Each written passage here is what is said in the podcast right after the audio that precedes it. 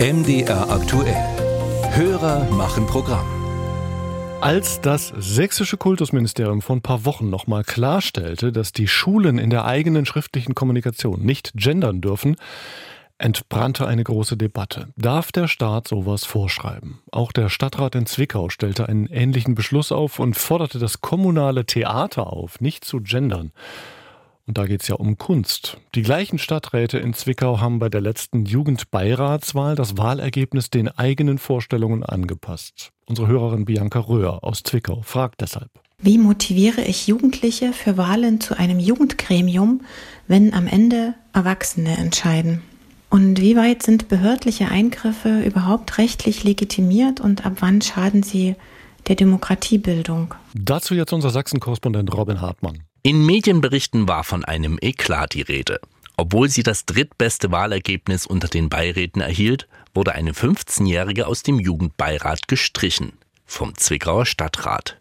Nicht zum ersten Mal folgten die Räte damit nicht dem Wahlwunsch der Zwickauer Jugendlichen zwischen 14 und 23 Jahren, die per Online-Votum eine Vorschlagsliste erstellten.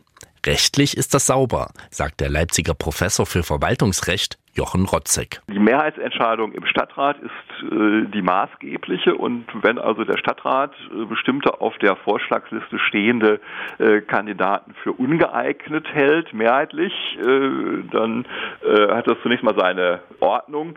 Äh, wie man das dann politisch bewertet, ist eine andere Frage natürlich. Die Zwickauer Oberbürgermeisterin Konstanze Arndt hat einen politisch klaren Standpunkt dazu. Ja, es ist politisch missbraucht worden, glaube ich.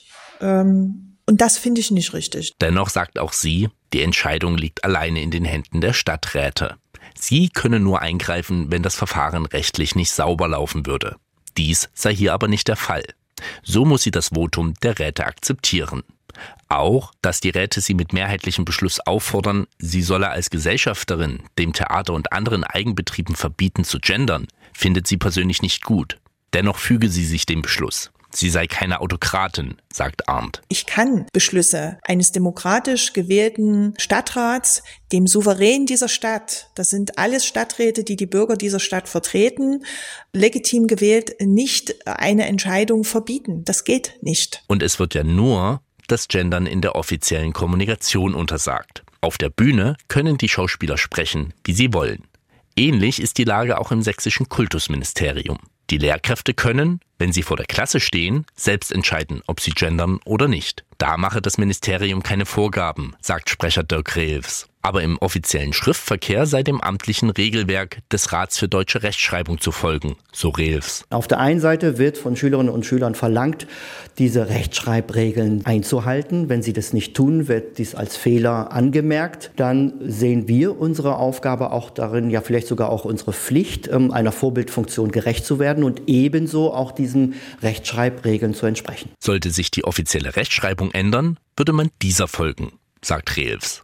Doch entscheiden politische Akteure wie Ministerien oder auch Stadträte mit ihren Vorgaben laufende gesellschaftliche Debatten? Der stellvertretende Leiter der Sächsischen Landeszentrale für politische Bildung, Werner Rellecke, hat da eine klare Position. Nein, natürlich nicht.